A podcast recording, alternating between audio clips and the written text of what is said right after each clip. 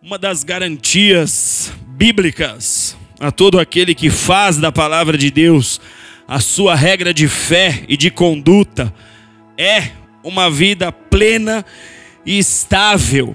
A vontade de Deus é que por meio da comunhão, por meio do nosso relacionamento com o nosso Senhor, o homem possa desfrutar de todas as dádivas e de toda a benevolência do Senhor. O pai deseja que os filhos cresçam. O pai deseja que os filhos cresçam em sabedoria, em entendimento, em conhecimento. Esse é o querer de Deus. Que o homem evolua, que eu e você possamos nos desenvolver amadurecer espiritualmente, amadurecer emocionalmente, porque enquanto essas coisas não acontecem, muitos são os problemas que acabam por fazer parte de nossa história. Então Deus, o Pai deseja que nós amadureçamos, que nós venhamos a de fato crescer a ponto de cada um dos que são de Cristo possam exercer uma influência a todo aquele que o cerca o desejo de Deus é esse: é que através das nossas vidas o mundo conheça a glória do Pai. Se essa fosse uma verdade sobre todos os cristãos, naturalmente cada um dos cristãos tornar, se, eh, se tornariam num luzeiro para a nossa geração, para nossa para o nosso tempo, para a nossa época, se eu e você nos desenvolvermos como o Pai espera, há uma luz forte que começa a brilhar sobre o mundo, que começa a exercer influência sobre as outras pessoas. Esse é o desejo de Deus. Agora, a questão é que nós temos visto a Bíblia se cumprindo, a palavra de Deus dia após dia está se cumprindo. Nós temos visto promessas se materializando. Nós vimos agora um testemunho que muitos são os outros casos e histórias de pessoas que estão vendo promessas se materializarem em suas vidas. A Bíblia se cumpre, promessas se materializam, mas quem de fato aqui pode dizer que alcançou esse estágio de plenitude? Porque isso é bíblico. Isso é vontade de Deus. Do mesmo jeito como que a Bíblia se cumpre, os planos de Deus se cumprem, a expectativa de Deus é que também se cumpra em nós esse crescimento, esse desenvolvimento, que de fato eu e você venhamos atingir esse estágio de plenitude. Mas quem tem alcançado esse lugar? É fato, amados, que todos nós estamos num processo de desenvolvimento pessoal e que existem áreas das nossas vidas que, vez ou outra, nós percebemos que nós não ainda estamos 100% nestas áreas. São áreas em que você ainda olha e fala: puxa, aqui já era para eu estar diferente, já era para eu estar vivendo outro tipo de realidade. Essa é uma área que eu ainda tenho deixado a desejar, já era para eu ter atingido certos patamares em Deus, eu tenho muito o que melhorar. Nós temos tido experiências com a glória de Deus.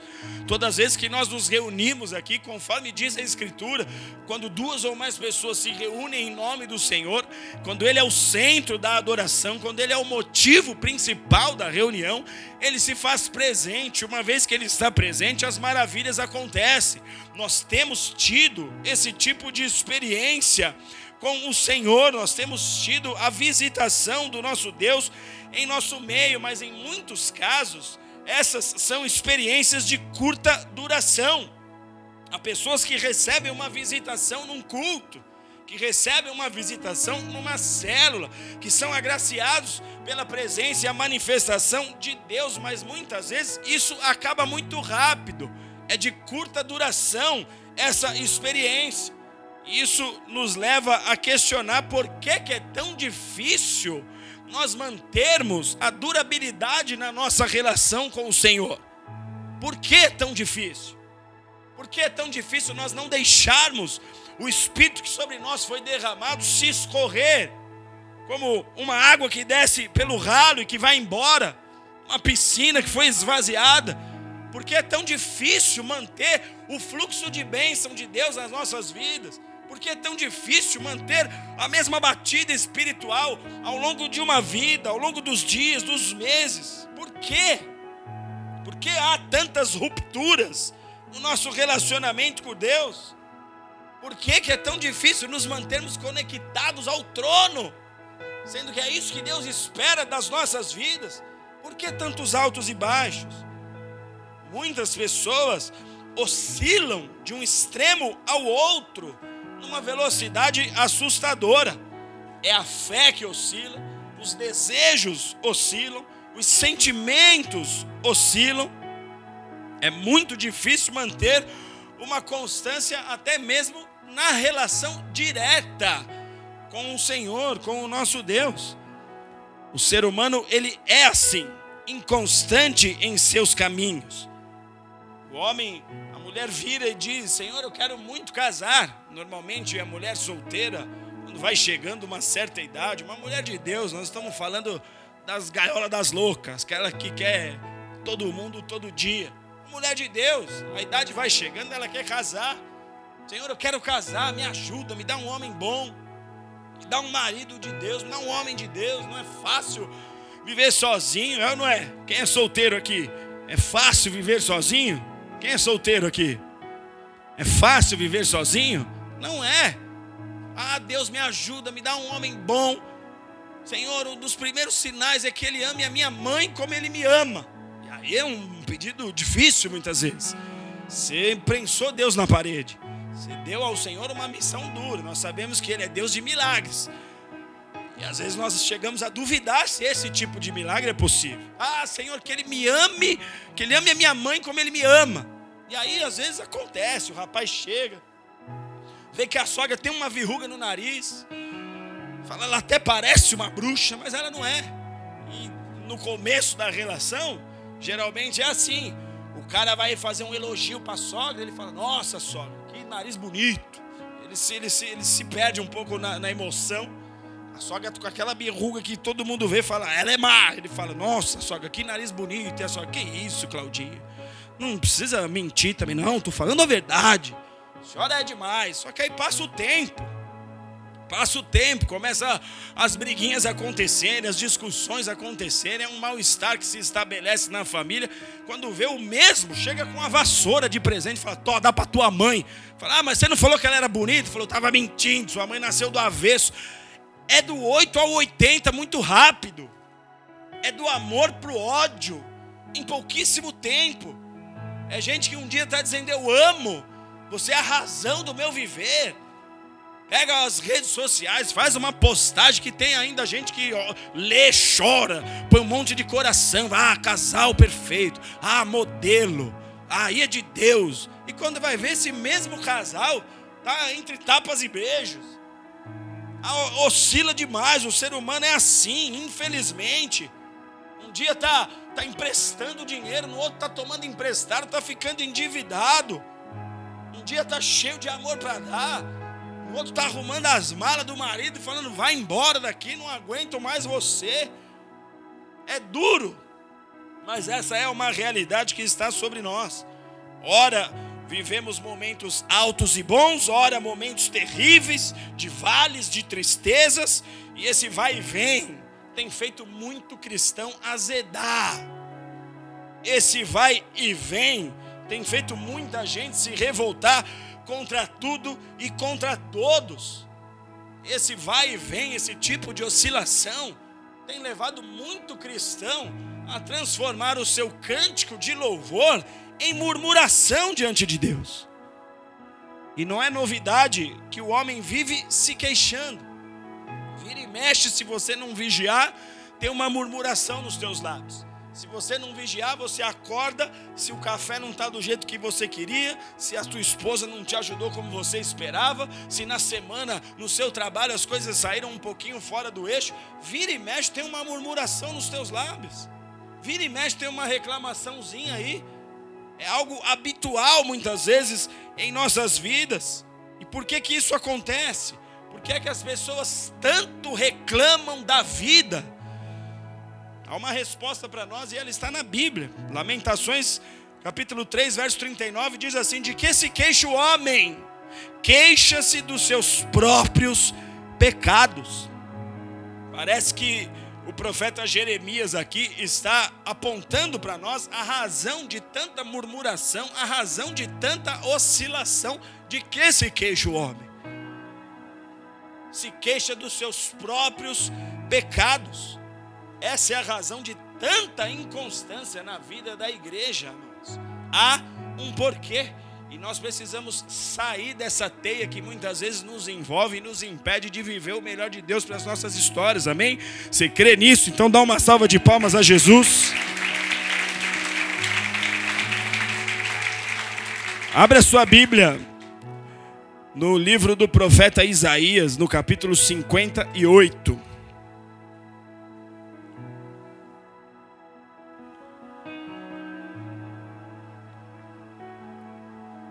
Isaías 58.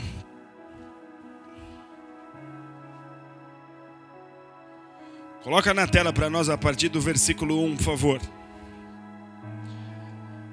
Isaías 58, verso 1 diz assim: Clama em alta voz, não te detenhas, levanta a tua voz como a trombeta e anuncia ao meu povo a sua transgressão e à casa de Jacó os seus pecados Todavia me procuram cada dia, tomam prazer em saber os meus caminhos, como se fosse um povo que pratique a justiça e não tivesse abandonado a ordenança do seu Deus.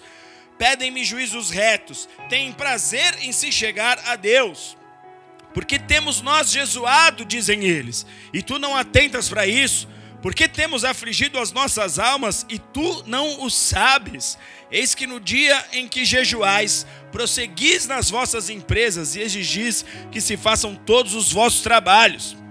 Eis que para contendas e rixas jejuais, e para feridos com punho iníquo, jejuando vós, assim como hoje, a vossa voz não se fará ouvir no alto. Seria esse o jejum que eu escolhi? O dia em que o homem aflija a sua alma consiste, porventura, em inclinar o homem a cabeça como junco e estender debaixo de si saco e cinza. Chamarias tu a isso de jejum e dia aceitável ao Senhor? Acaso não é este o jejum que escolhi, que soltes as ligaduras da impiedade, que desfaças as ataduras do jugo, e que deixes ir livres os oprimidos e despedaces todo o jugo? Porventura não é também que repartas o teu pão como faminto, com o faminto, e recolhas em casa os pobres e desamparados, que vendo o nu o cubras e não te escondas da tua carne? Então romperá a tua luz como a alva, e a tua cura apressadamente brotará, e a tua justiça irá diante de ti, e a glória do Senhor será a sua retaguarda. Até aqui somente. O profeta Isaías é o nosso protagonista aqui, o nosso elemento principal aqui dessa noite, desse texto. Ele recebe de Deus uma missão, e essa missão era transmitir uma mensagem ao povo de Israel. Isaías recebeu de Deus uma mensagem em caráter de urgência. Havia uma necessidade de que essa mensagem chegasse ao coração do povo com urgência. Essa mensagem tinha como alvo alertar o povo de Israel sobre certos inimigos espirituais que estavam ali travando o fluir da bênção de Deus no meio daquela gente. Porque inimigos espirituais, amados, eles se levantam rotineiramente, período após período, para nos desconectar daquilo que Deus está realizando nas nossas vidas. Eles, quando veem que você se encaixou na rota que Deus determinou, que você botou o pé na estrada e de fato começou a andar rumo à vontade e à promessa de Deus, eles vão dar um jeito de se levantar para te tirar dessa rota. Era exatamente o que estava acontecendo aqui. Então Deus está levantando o seu profeta e diz: divulgue a minha mensagem, faça a minha palavra chegar a esse povo. O povo precisa parar tudo. O povo precisa parar para me ouvir, para escutar minha voz. Eles precisam entender que eles estão em perigo. E a relevância dessa mensagem, amados, ela está para nós revelada justamente na intensidade com a qual Deus pediu com que essa mensagem fosse pregada não era uma mensagem qualquer. Nosso Deus, muitas vezes, ele pode vir a nós com o seu caráter paternal, pastoral, uma mensagem mais doce, muitas vezes, principalmente quando você está se convertendo. Deus sabe que há muitas coisas que você ainda não tem uma clareza, então ele fala numa linguagem adequada, ele fala com você num tom de voz que de fato você vai estar mais eh, sensível, vai perceber aquela mensagem, mas há momentos em que não. Há momentos em que o caráter profético do próprio Deus vem na terra, uma exortação vem ao nosso encontro por causa da importância do assunto, por causa da urgência que se há sobre aquele tema. Então, a relevância dessa mensagem está aqui revelada para nós, justamente na maneira como que Deus pede para que Isaías fale. O Senhor está dizendo: clama em alta voz. Não é um discurso que você tem que fazer de forma amena clama em alta voz, em alto e bom som, para que o máximo de pessoas escute a minha palavra. Então não era uma mensagem qualquer, era uma mensagem de vida ou morte. Deus disse ao profeta: levante a sua voz como uma trombeta. E por que que Deus estava pedindo, amados, para Isaías se colocar como uma trombeta diante do povo. A cidade de Jerusalém, como muitas cidades antigas, ela era totalmente cercada por muros. Ainda hoje, você vai chegar em Jerusalém e a cidade velha ainda é cercada por muros. Esses muros estão lá, são muros altíssimos, espessos. Há muitos portões de entrada na cidade antiga. Você vem da área da área nova, da cidade nova, que é Europa, e entra, faz uma é, é passar por um desses portões e fazer uma viagem no tempo. Você volta aos dias bíblicos. O cenário é totalmente antigo cuidado, restaurado, mas você faz uma viagem no tempo. Então Israel era uma cidade totalmente cercada por muros e em pontos estratégicos desse muro ficavam os atalaias. Esses homens eram os vigias da cidade, eram homens encarregados de alertar o povo sobre quaisquer possível aproximação inimiga. Eles tinham essa função de vigias espirituais ali para o povo de Deus, e a qualquer movimentação inimiga, qualquer movimentação estranha, os atalaias entravam em ação, e a maneira como eles alertavam o povo era por meio do toque das trombetas. O chofar era tocado, e quando aquele chofar era tocado, era um alerta de perigo que era dado ao povo. Quando eles tocavam as trombetas, de acordo com o toque que era dado, o povo já sabia o que estava acontecendo. As pessoas podiam escutar essa trombeta tocando em todas as partes da cidade de Jerusalém. E eles sabiam: opa, tem perigo à vista.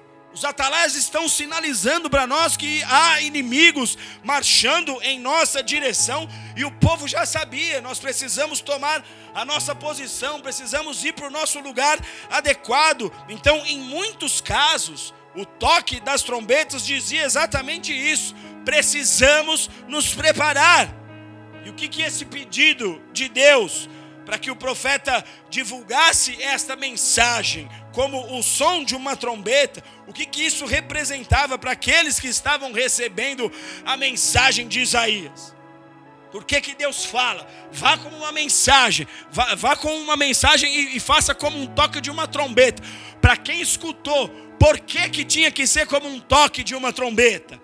Porque naquele tempo, amados, o muro para uma cidade era tudo. Uma cidade murada significava uma cidade forte. Amém?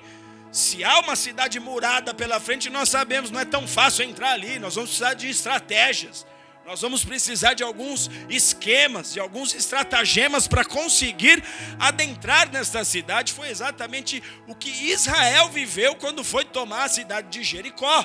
Era uma cidade murada, muros altíssimos, quatro metros de altura de muro como é que nós vamos entrar? E Deus deu uma estratégia para o seu povo. Então, naquele tempo, uma cidade, o muro para uma cidade era tudo. Uma cidade murada era uma fortaleza, uma cidade fortificada. Então, se eu não tenho muros em minha cidade, significa que eu estou vulnerável diante dos meus inimigos, e esses inimigos vão ter condições de sair e entrar nessa cidade a hora que eles bem entenderem. Então, como Jerusalém, que era uma cidade murada, nós também temos os nossos muros. Diga para quem está do seu lado aí, você tem que ter os seus muros de pé. Como Jerusalém, nós também temos os nossos muros. E se o nosso muro pessoal ele não estiver de pé, nós estaremos de igual modo vulneráveis. Então, o muro para nós é a nossa proteção espiritual. O muro para nós é o nosso escudo. Nós sabemos que nós temos um inimigo que a todo instante vai querer nos derrubar. Se ele te ver prosperar, se ele te ver crescer na fé, se ele te ver se tornar um homem de Deus, pregar a palavra e as pessoas falarem, pô, sua pregação foi uma bênção, esse inimigo vai querer te derrubar. Ele vê que você está se preparando, curso de líder, quero ser usado. Ele põe os seus vigias, os seus demônios para tentar ouvir suas orações.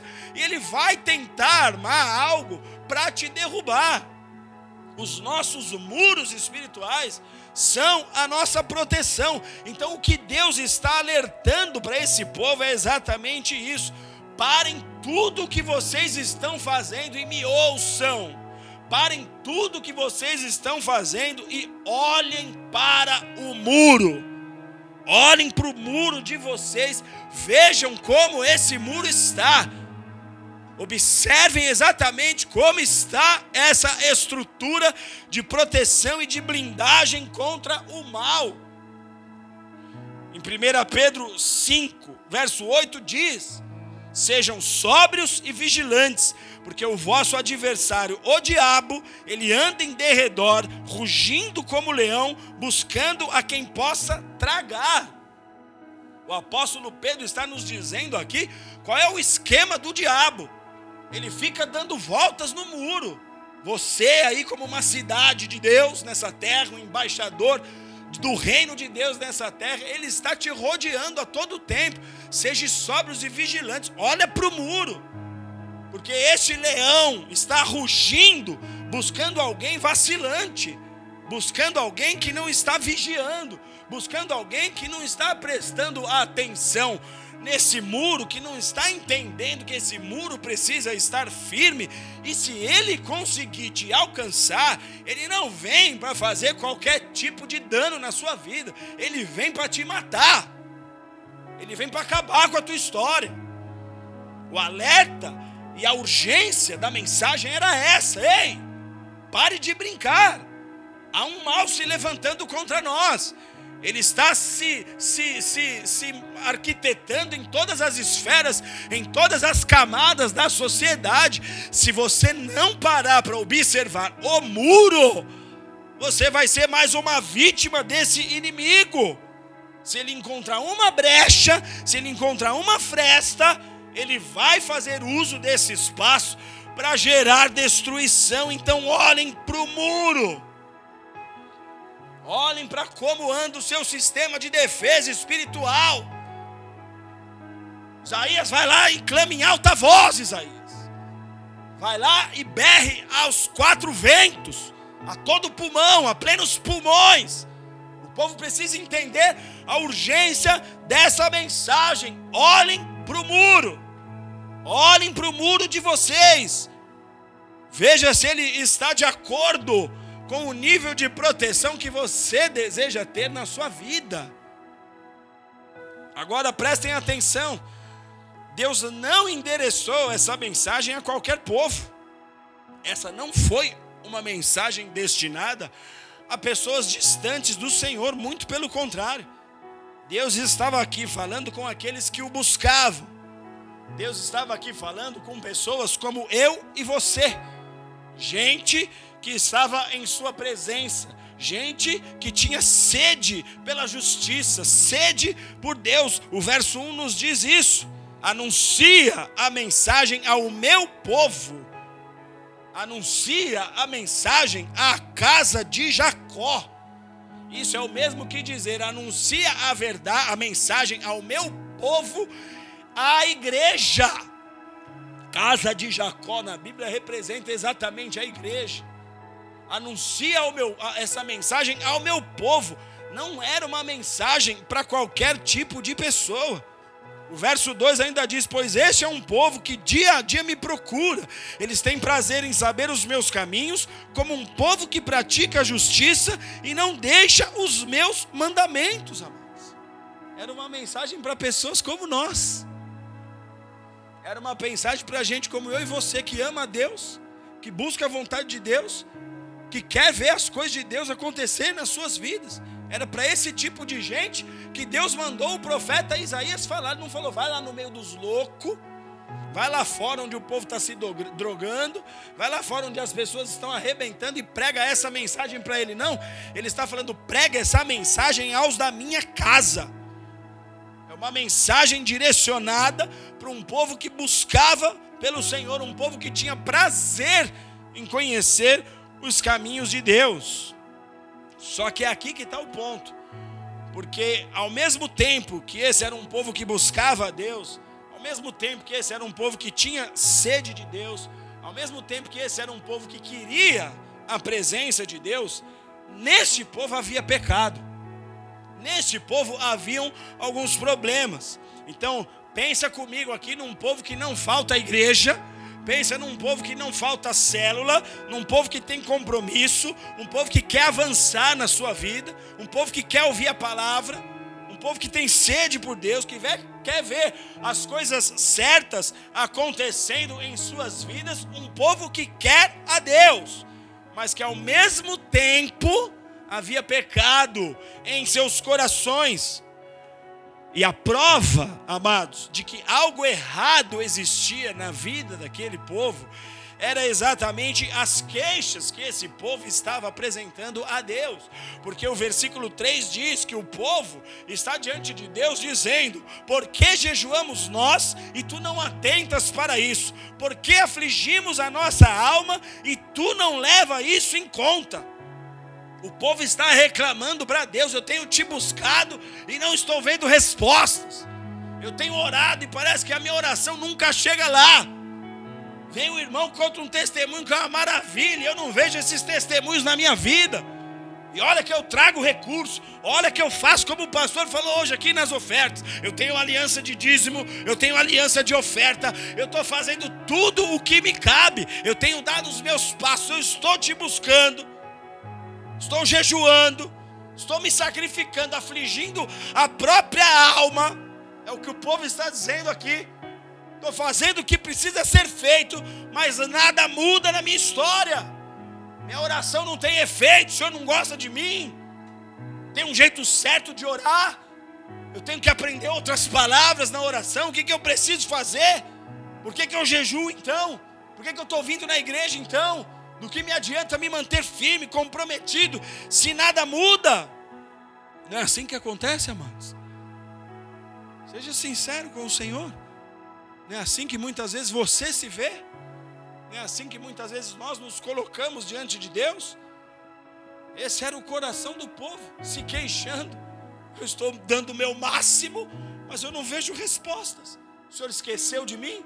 O que está acontecendo? E é exatamente por isso que Deus manda Isaías com uma mensagem urgente. Vai lá, Isaías, e diga para esse povo que eu os conheço. Diga para esse povo que eu sei quem eles são. Diga para esse povo que eu vejo que eles têm me buscado. Diga para esse povo que eu vejo eles lá na minha casa. Eu vejo eles lá orando. Diga para esse povo que eu vejo que eles estão me seguindo, mas há um problema. Tem um problema que precisa ser resolvido. Eles estão eles, eles não estão contentes porque não vêm respostas alcançando suas vidas, mas eles precisam corrigir alguns detalhes, porque senão eles vão continuar sem ver resposta. Eu vejo eles se esforçando pela minha face, mas tem um problema aí. Eles precisam se desvencilhar desse problema. E sabe o que, que Deus mostra para o profeta Isaías, amados? Deus mostra aquilo que é o tema dessa mensagem Deus mostra o verdadeiro jejum que Deus espera das nossas vidas. O verdadeiro jejum. Isaías capítulo 3 aí, no, no, no 58, verso 3, a parte B do versículo, diz assim: O problema de vocês estarem assim é porque nos vossos jejuns, vocês, eu estou lendo aqui numa linguagem de hoje, para ficar mais fácil a compreensão. O problema de vocês estarem assim é porque nos vossos jejuns vocês estão correndo atrás dos seus próprios desejos e negócios, assim como também estão explorando os vossos trabalhadores. A razão por vocês estarem assim é que o vosso jejum sempre termina em discussão teológica, em brigas. Não é possível que vocês jejuem dessa forma e esperam que venham a ser ouvidos nos céus. Deus começa a falar com o povo. Vocês estão me buscando, vocês estão aí, mas tem um problema que precisa ser ajustado. Vocês levantam um jejum muitas vezes pensando só nos seus próprios negócios. Vocês levantam um jejum muitas vezes para discutir entre vocês quem jejua mais, quem tem mais autoridade, quem tem mais unção, quem tem mais poder, quem tem mais influência no meio do povo. A razão por que vocês estão assim é essa. Não é possível vocês apresentarem esse tipo de jejum a Deus e esperarem algum tipo de resposta. E o verso 5 diz: Seria esse o jejum que eu escolhi? Que o homem um dia aflige a sua alma, incline a sua cabeça como junco e estenda debaixo de si pano de saco e cinza? Chamarias tu isto de jejum e de dia aceitável ao Senhor? Deus mostra o problema. Está aqui o problema. Eu vou mostrar para vocês o que é que está errado. Vocês estão dizendo, eu estou jejuando, eu estou dando o meu máximo, eu estou pagando o preço. O que, que eu preciso descobrir? O que, que eu preciso fazer? O senhor, o senhor me esqueceu nesse calor, o Senhor me abandonou nesse deserto. Não é possível. E Deus está dizendo, não. Eu só quero te dizer que esse não é o verdadeiro jejum, não é esse tipo de busca que vai solucionar e de fato reverter a sua história. Meu povo, aqui está a raiz dos problemas, Deus está dizendo. Aqui está o porquê de tanta oscilação, de tanta insatisfação, de tanta reclamação. Vocês estão buscando, vocês estão desejando, vocês estão revelando o interesse, tudo isso é muito bom, mas o que importa para mim não é o rito, o que importa para mim não é a aparência, que vai trazer mudança, de fato, não é o estereótipo de crente, de homem de Deus. O que vai trazer mudança não é aquilo que você faz externamente. O ritual para mim não produz mudança nenhuma. O ritual para mim não sobe como adoração. O ritual para mim não quer dizer nada. A Bíblia diz que até Lúcifer pode se passar por um anjo de luz. A Bíblia diz que no meio de adoradores existem os verdadeiros e os falsos.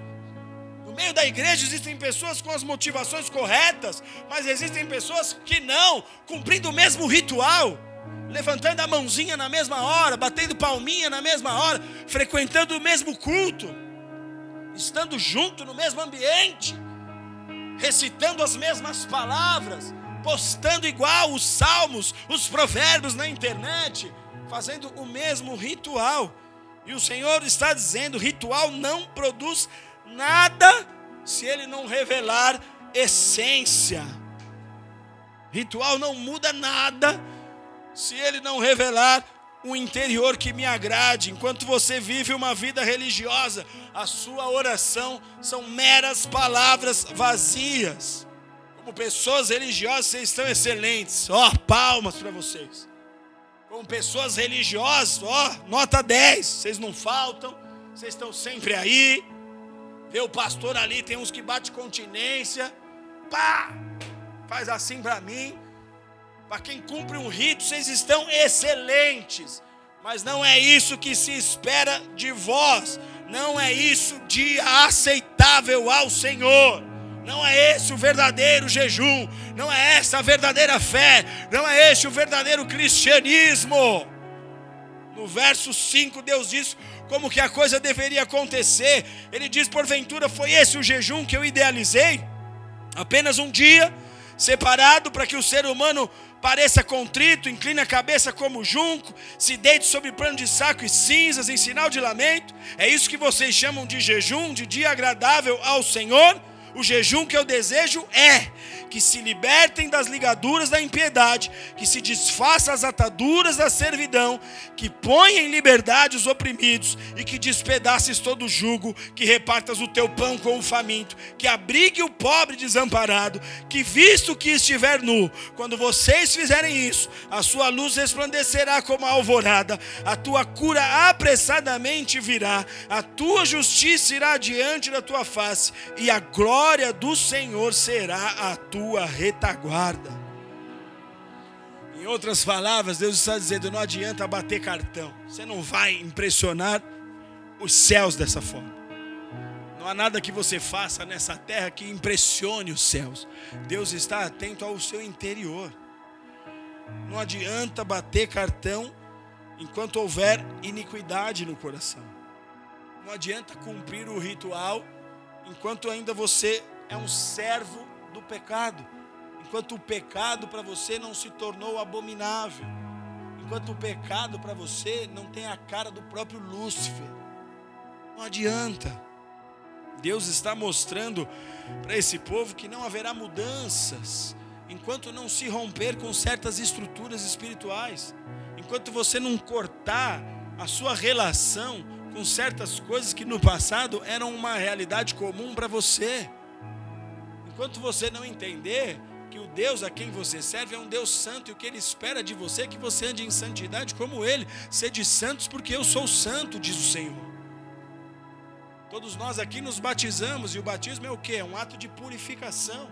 É você dizendo: Eu não quero mais ser aquele homem sujo, agora eu quero ser um novo homem. Você declara isso no seu batismo. Por que, que após o batismo você sai e faz coisas às vezes piores? que será que depois do batismo você sai para fazer coisas que você já não deveria mais estar fazendo e que naquele batismo você declarou não mais isso? Não é mais essa a minha história. Deus está mostrando para esse povo que há uma brecha no muro. Há uma falha aí. Que se essa brecha existir, se ela não for tapada, se essa portinha não for fechada, o leão que está ali rugindo, ele vai entrar nesse muro. Ele vai entrar, ele vai usufruir dessa oportunidade que lhe foi dada e ele vai vir para te abocanhar. Ele vai vir para te derrubar. Sabe o que, que toda essa mensagem tem a nos dizer? Que Deus quer te ver abençoado. Amém? Você crê nisso? Então dá um amém direito aí.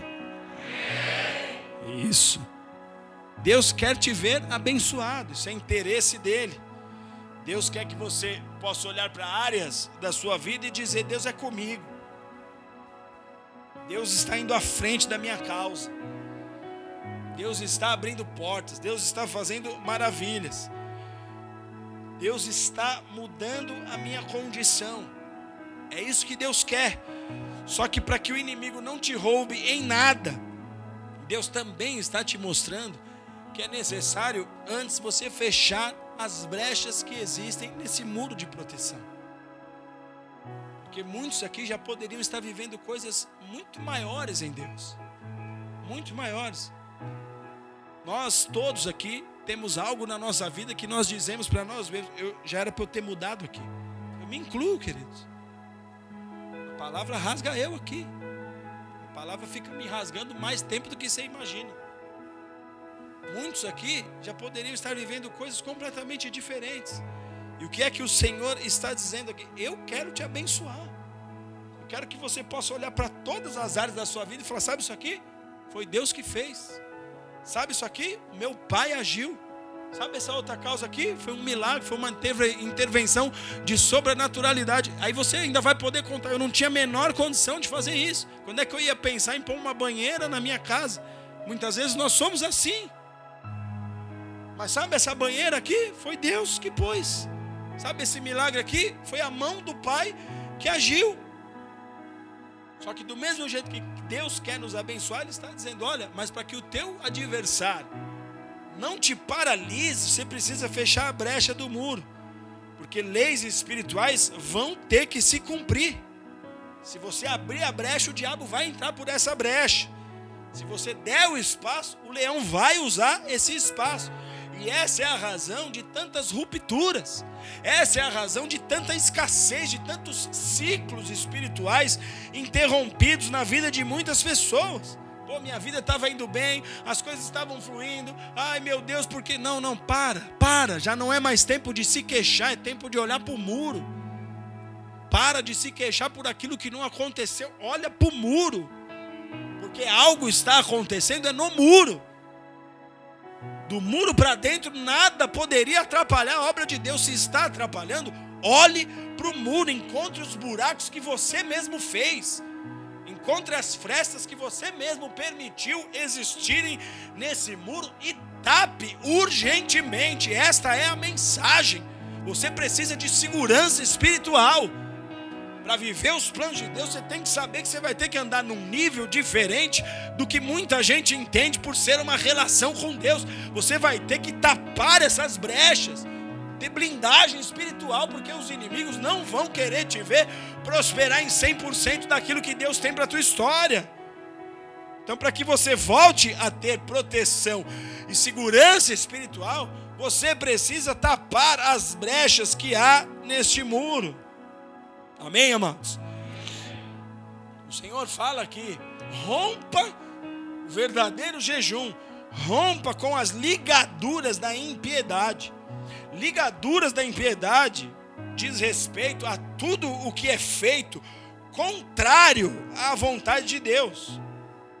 É quando nós fazemos conscientemente aquilo que é contrário à vontade de Deus. Isso significa que nós ficamos amarrados ao erro. É como um elo, um elo, uma corrente que te prende a algo que já não deveria mais fazer parte da sua vida. O que acontece aqui? Os inimigos recebem autoridade para agir. Satanás é um ser legalista. Vocês lembram do episódio em que ele vai dizer ao Senhor: Eu quero tocar na vida de Jó, e Deus fala: Não, não tem nada para você tocar. Então, ele não tinha legalidade para agir na vida de Jó, mas Deus permitiu, porque era algo que Deus queria provar para Satanás que existia um homem que ficaria firme mesmo diante das maiores escassez na vida. Mas ele não tinha legalidade. Jó era um homem íntegro e reto, a Bíblia diz. Nele não havia mal, nele não havia pecado. Ele era um homem reto.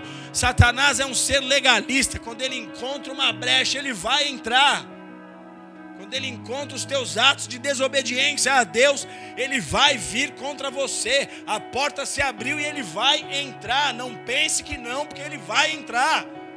É mundo espiritual. E quando ele vem para entrar, Posso te dizer o que acontece? Ele vai se lembrar de todas as vezes que você adorou a Deus, de todas as vezes que você pregou o Evangelho, de todas as vezes que você confrontou o pecado, de todas as vezes que você denunciou as obras más que o inferno realiza na vida das pessoas. E quando ele vem, ele vem com uma fúria grande.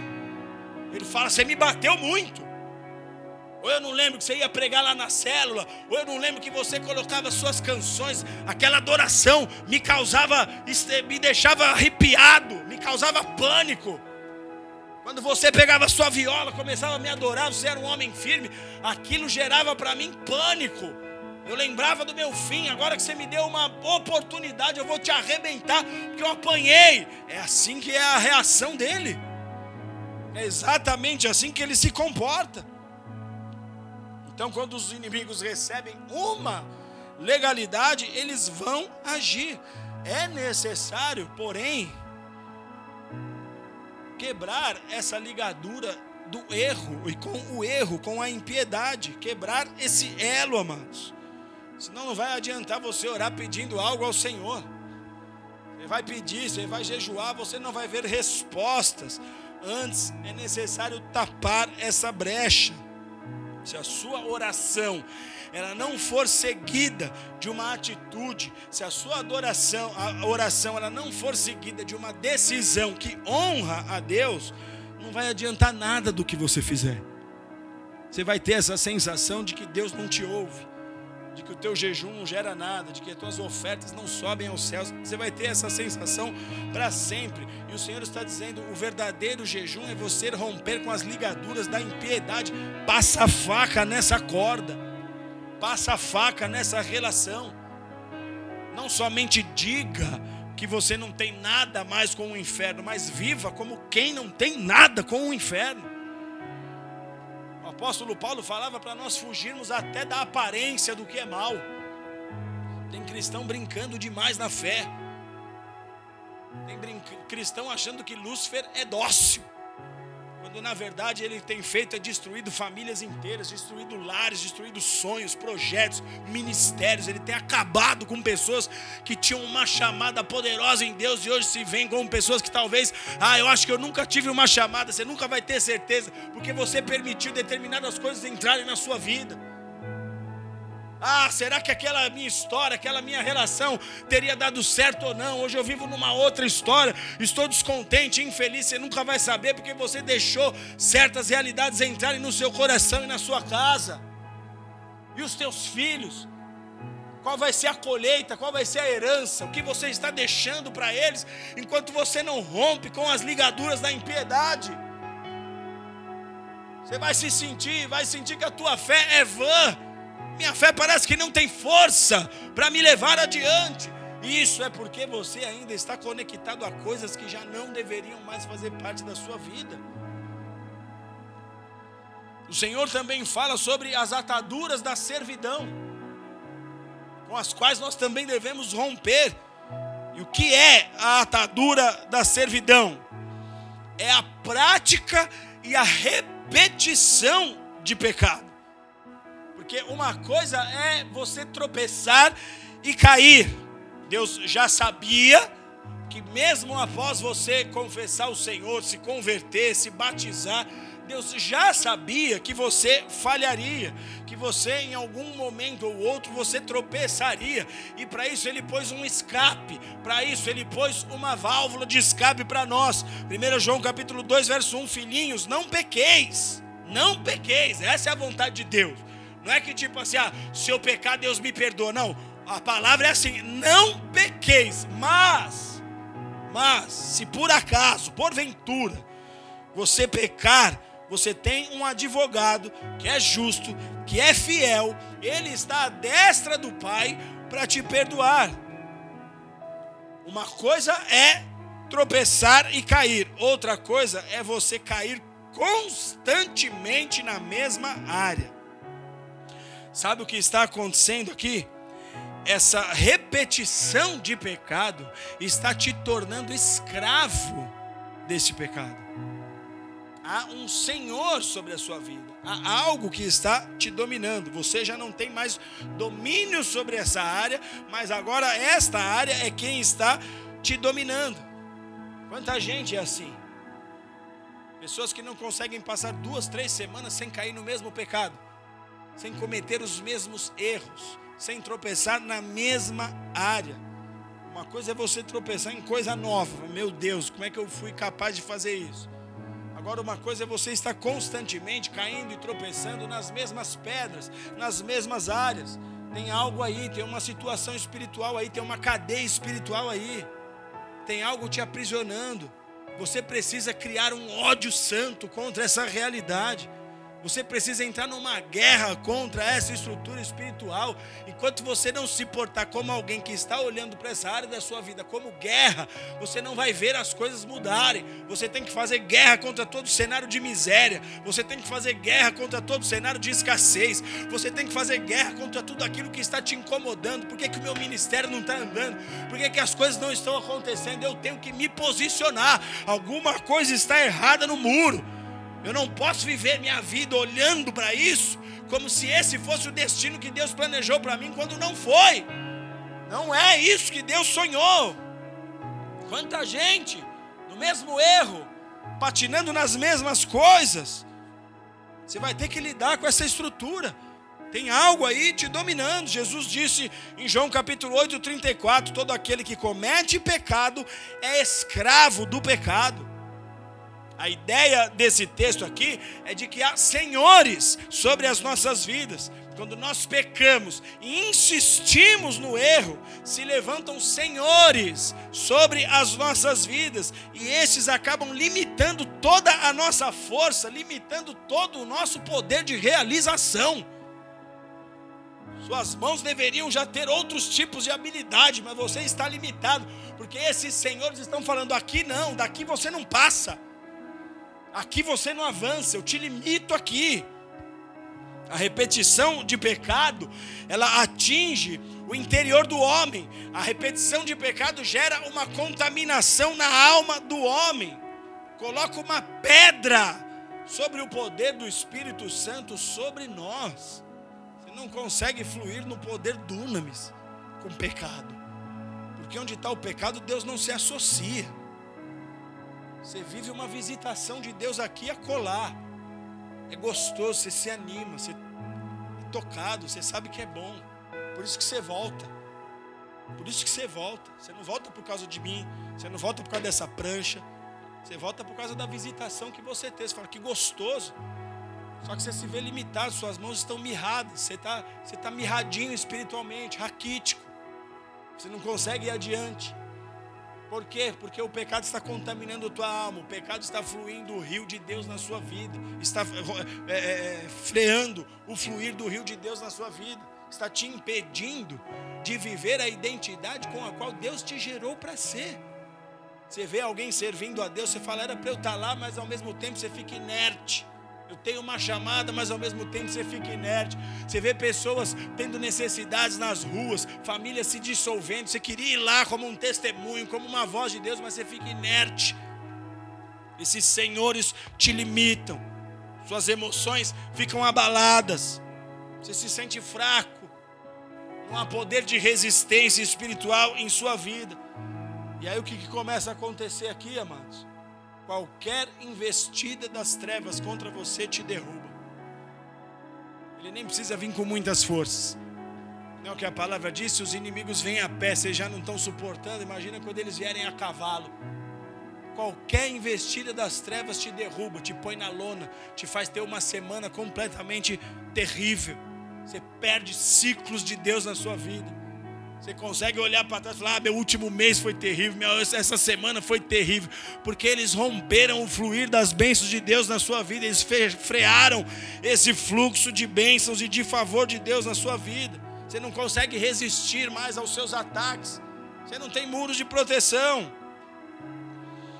Todos os dias, amados, esse tipo de guerra será travado na nossa história. Todo dia haverá uma batalha no mundo espiritual pelas nossas vidas.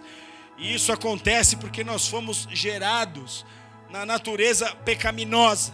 Nós somos gerados na semente de Adão.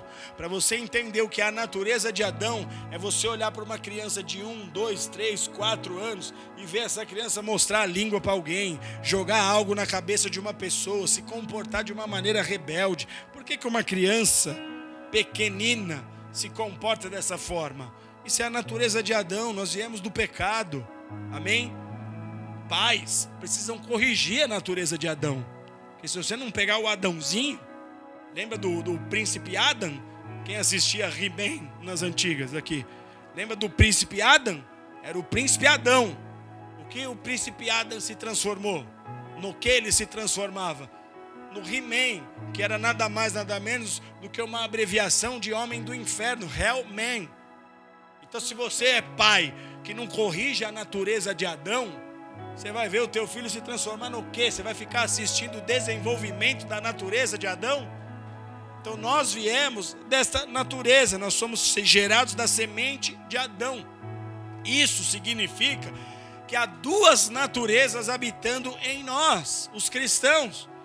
O apóstolo Paulo diz, Romanos 7, 19 e 20, porque eu não faço o bem que eu quero, mas o mal que eu não quero é o que eu faço. Ora, se eu faço o que eu não quero, já não faço eu, mas o pecado que habita em mim. O próprio apóstolo Paulo tinha suas crises. O próprio apóstolo Paulo tinha os seus problemas. Eu quero agir de um jeito e não consigo. Eu quero fazer determinadas obras, eu quero ter determinadas atitudes e eu não faço o que eu quero e eu acabo por fazer aquilo que eu não quero. Quantas vezes você idealiza algo não, quando, quando alguém agir assim comigo, eu vou dar uma resposta diferente, eu vou mudar nessa área. Quando vê, você está fazendo o que você não queria. E às vezes não sabe nem por que, que faz isso.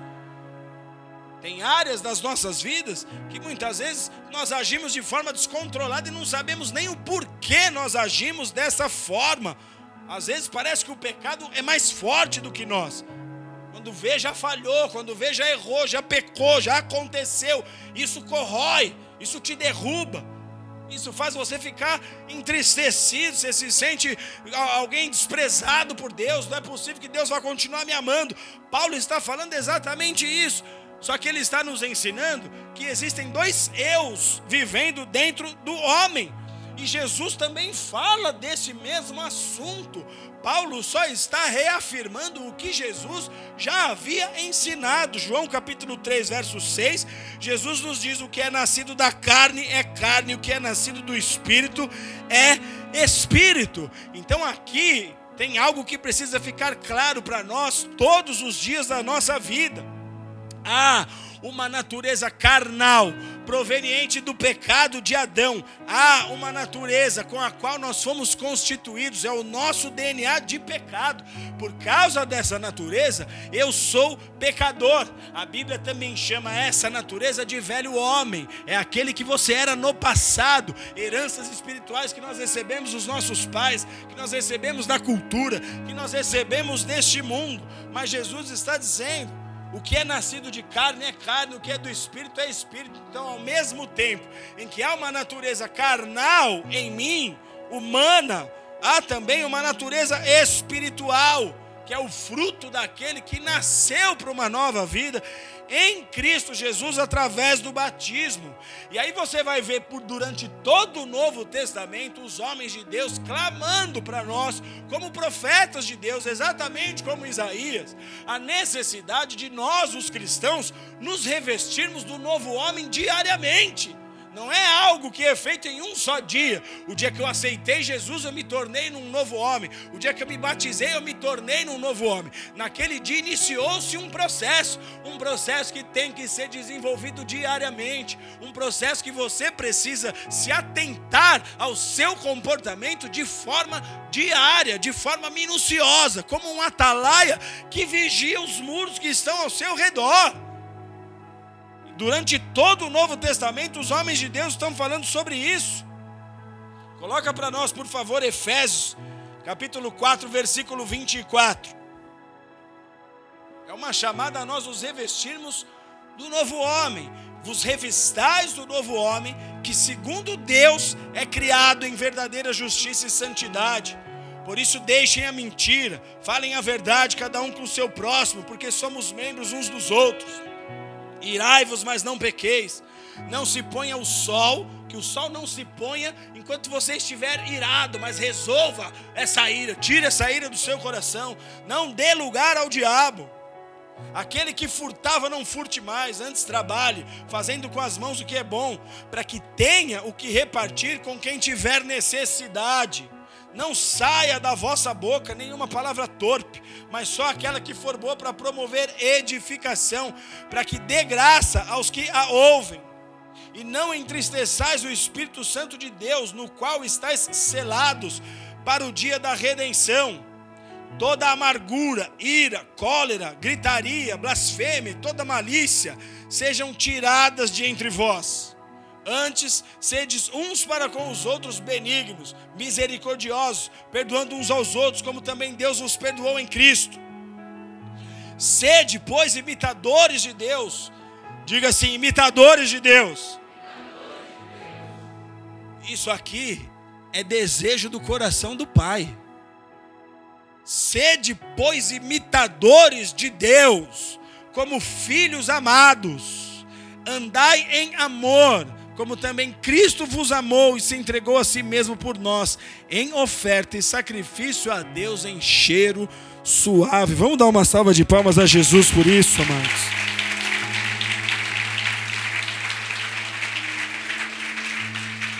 Há uma velha natureza e uma nova natureza. Uma velha natureza e uma nova natureza dividindo espaço no mesmo corpo. Gálatas capítulo 5 também fala sobre isso. Uma briga diária que há entre corpo e alma, corpo e espírito, melhor dizendo. Uma briga diária. O espírito querendo glorificar a Deus, a alma querendo aquilo que é que traz prazer, a carne trazendo aquilo, buscando o que dá prazer a ela. Jesus fala isso aos seus discípulos quando ele vai lá orar no jardim do Getsemane. Vigiai e orai. A carne é fraca, o espírito está pronto, o espírito quer adorar, mas a carne é fraca, são duas naturezas. E essa velha natureza, ela está a todo tempo tentando assumir o controle da tua história. A todo tempo a velha natureza quer assumir o comando. Se a natureza carnal comandar tua história, tuas vitórias nunca serão completas. Escute isso, para que você não culpe a Deus depois, para que você não ponha a culpa em pessoas depois. Porque uma das coisas que eu vejo em muitos casais, por exemplo, é o marido culpando a esposa, a esposa culpando o marido, do marido dos seus insucessos. São pessoas que no ministério culpam outras pessoas da sua falta de unção, da sua falta de prosperidade no reino para que você não culpe os outros, entenda, se a sua natureza carnal comandar a tua história, as suas vitórias nunca serão completas. Se essa for sua realidade, se for um homem carnal, vai haver uma variação do seu estado emocional de forma absurda.